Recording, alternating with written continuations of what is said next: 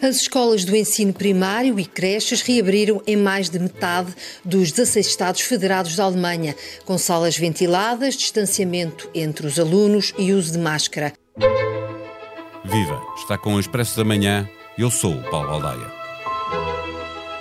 As escolas estão encerradas há um mês e assim devem continuar no próximo período de estado de emergência, mas a pressão para que comecem a abrir, a partir de março, faz sentir numa carta aberta ao Primeiro-Ministro, Ministro da Educação, Ministra da Saúde, mas também ao Presidente da República, dezenas de cidadãos, muitos professores, psiquiatras, pediatras e outros médicos, psicólogos, cientistas e profissionais de diferentes áreas pedem que se dê prioridade à escola.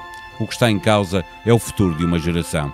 O ensino à distância não está a cumprir aquilo a que se propôs e Portugal é dos países da União Europeia que menos condições tem para prosseguir este caminho.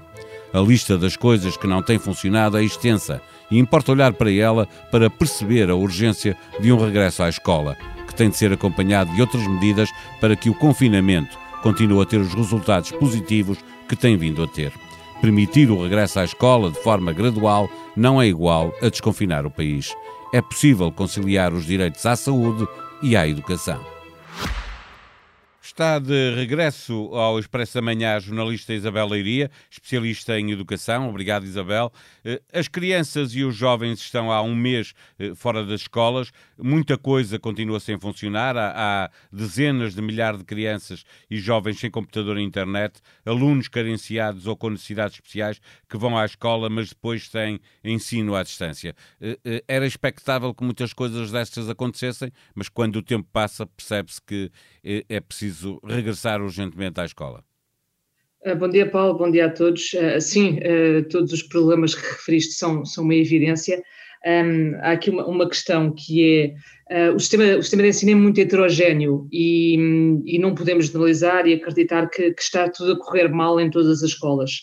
O que é certo é que as dificuldades existem, com mais premência em algumas escolas do que noutras mas é como tu dizes, ao fim deste mês não é muito surpreendente verificarmos uh, que os computadores não vieram a tempo e horas, que mesmo no caso de haver recursos não é fácil conciliar teletrabalho com o apoio aos alunos e o governo até esta semana veio, ou na semana passada, com, entre em vigor esta semana, veio corrigir isso um bocadinho e alargar os apoios às famílias, aos pais com, com filhos com menos de 10 anos e dar-lhes a opção de deixarem o teletrabalho e ficarem exclusiva a apoiar as suas crianças, uh, mantendo a sua remuneração, ou pelo menos parte delas.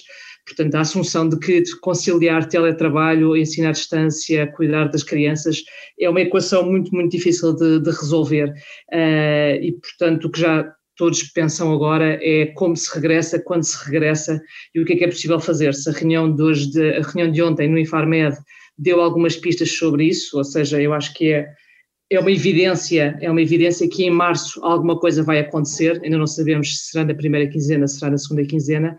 A ministra Mariana Vieira da Silva falava no fim de semana que seria prematuro pensar num desconfinamento e numa abertura de escolas na próxima quinzena. Eu não sei, mas estaria provavelmente a referir-se a este próximo estado de emergência que entrará com, com toda a certeza em vigor uh, entre 1 de março e 15 de março e, portanto, não sabemos se o governo exclui por completo uh, uma abertura, nem que fosse das creches ou do pré-escolar, nesta primeira quinzena, uh, mas da segunda quinzena é quase certo se a situação epidemiológica não, não se inverter, não é expectável que, que, que, se inverta, que alguma coisa vai, vai mudar.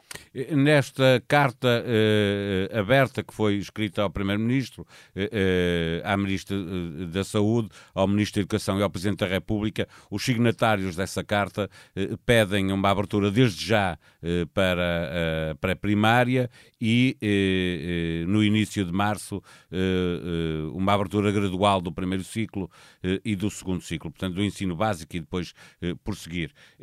Na verdade, o que eles salientam que Portugal é dos países da União Europeia uh, com menos condições para o ensino à distância. Uh, e, portanto, isso faz com que exista uma urgência maior do que no outro lado qualquer, no momento em que a Inglaterra e a Alemanha já estão a regressar à escola. Achas que essa pressão política pode ter algum efeito, mesmo depois daquilo que ouvimos e que estavas a referir?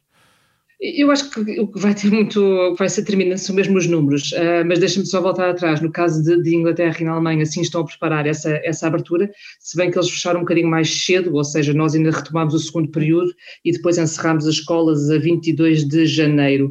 E, portanto, estamos agora a fazer este, este, este mês de, de, de afastamento das escolas. Um, mas no primeiro, deixa-me só salientar que no primeiro confinamento nós fomos o país que mais tempo esteve com as escolas fechadas.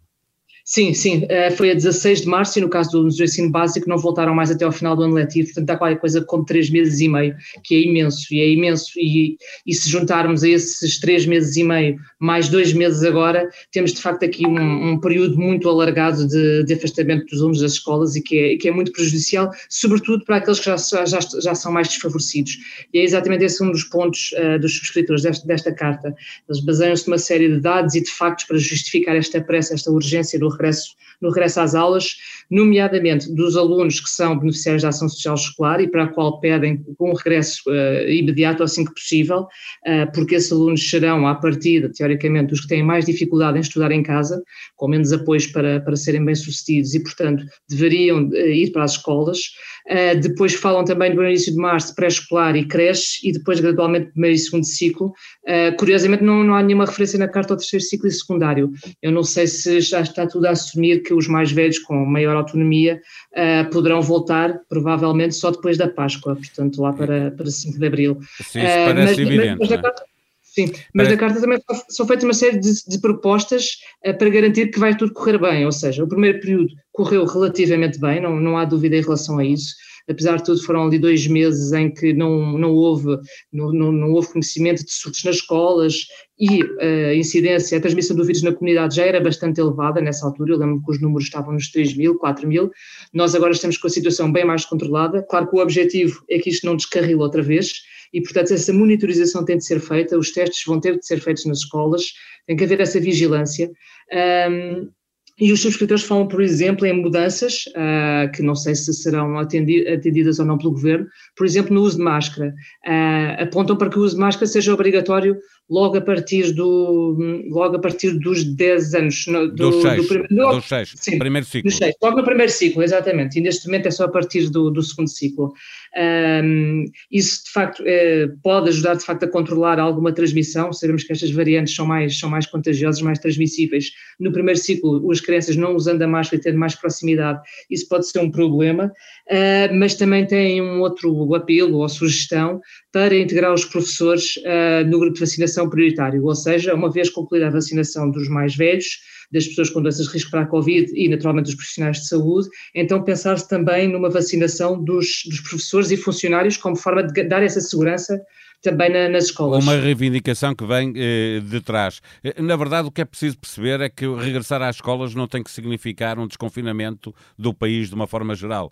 Nós, quando confinamos, eh, eh, as escolas mantiveram-se abertas, eh, depois os números subiram muito e foi preciso eh, travar com, com com as quatro rodas e agora trata-se de recuperar esse tempo, criando condições para que as escolas possam estar abertas, condições, aliás, que deviam existir eh, já eh, desde o início, eh, para que não exista o receio das escolas contribuírem para, para o aumento desse, dos, do, dos novos casos. Sim, e isso em relação à vacinação, nada foi dito em relação aos professores, antes pelo contrário, nunca foi assumido que essa era uma atividade que justificaria uma atenção especial, uma priorização especial da vacinação.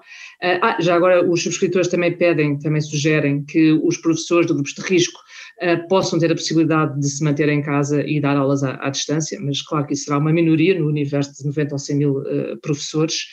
Um, e, portanto, a, a, ideia é tornar, tornar todo o ambiente escolar seguro e, e, controlado. E, de facto, da experiência que nós temos de, de, deste ano letivo, uh, final de 2020, isso, isso pareceu acontecer, ou, ou, seja, os casos depois foram aumentando à medida que, que, a circulação do vírus na comunidade atingiu níveis uh, muito preocupantes e estava de tal forma disseminada que, obviamente, que entrava nas escolas e obrigava a confinamentos e a turmas isoladas, etc. Tornou-se, de facto, ingerível. A ideia agora, com a assistência que nós estamos e com as metas e as previsões que existem para março, tudo indica que será possível, ou seja, uh, o próprio João Gouveia, o responsável pela resposta de medicina intensiva nesta crise, apontava para um valor de 245 camas uh, ocupadas de UCI, ocupadas com doentes de Covid no máximo, era isso que o Sistema Nacional de Saúde, a funcionar de forma normal, poderia aguentar. Esse valor deverá ser atingido já na terceira semana de março. Baltasar Nunes, do Instituto Ricardo, do Instituto Ricardo Jorge, falava numa incidência de 69 casos por 100 mil habitantes, que também deverá ser atingido no final de março. Portanto, estão todas as condições, em princípio, estarão condições Sim. reunidas para, para avançar a cobertura das escolas mesmo a partir de março. E, e, e, antes mesmo de se atingir esses números, provavelmente, porque essas metas que foram apresentadas também pelo Presidente da República, depois de Manuel Carmo Gomes ter, ter feito referência a essas linhas verdes, são para o país desconfinar e, e as escolas podem começar a reabrir antes de muito começar por aí o desconfinamento e, portanto, prosseguir seguir Sim, o resto do país também quando, quando a ministra Mariana Vera da Silva falou este fim de semana, falou no, no, desconfinamento a começar pelas escolas, ou seja, não há nenhuma previsão ou indicação de que este desconfinamento seja acompanhado por outros setores de atividade, só estou a pensar em, em restaurantes ou ginásios, o que for, ou, ou, lojas de comércio no essencial. Estamos mesmo, penso eu, só a falar de escolas, para já. Finalmente, Isabel, eh, pedem igualmente que seja elaborado desde já um plano e canalizados recursos suficientes para recuperar o atraso acumulado por alguns alunos em competências chaves e titular da saúde eh, eh, mental das crianças e jovens. Eh, eh há muito tempo perdido já. Uh, sim, e, e, sobretudo estava a ser feito um diagnóstico em relação à, àquilo que se perdeu no ano passado. Esse diagnóstico começou em janeiro, junto de uma amostra de escolas e uma amostra de alunos, e também esse diagnóstico foi interrompido, portanto ficámos também sem saber uh, o, que é que, o que é que ficou em falta do ano passado, sendo certo que essas falhas uh, se juntarão inevitavelmente já o impacto deste, deste mês de, de ausência de contacto com, com, com os professores em sala de aula.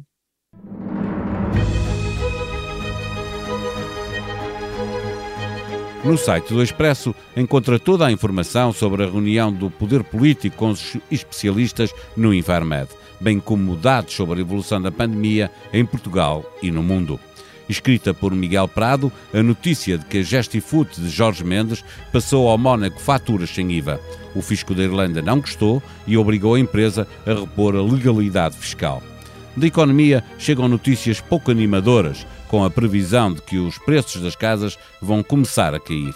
Má notícia na taxa de desemprego, que atinge o valor mais alto desde o início da pandemia. No outro lado da moeda, a boa notícia de que a Microsoft e grupos de mídia chegam a acordo para partilhar receitas na Europa.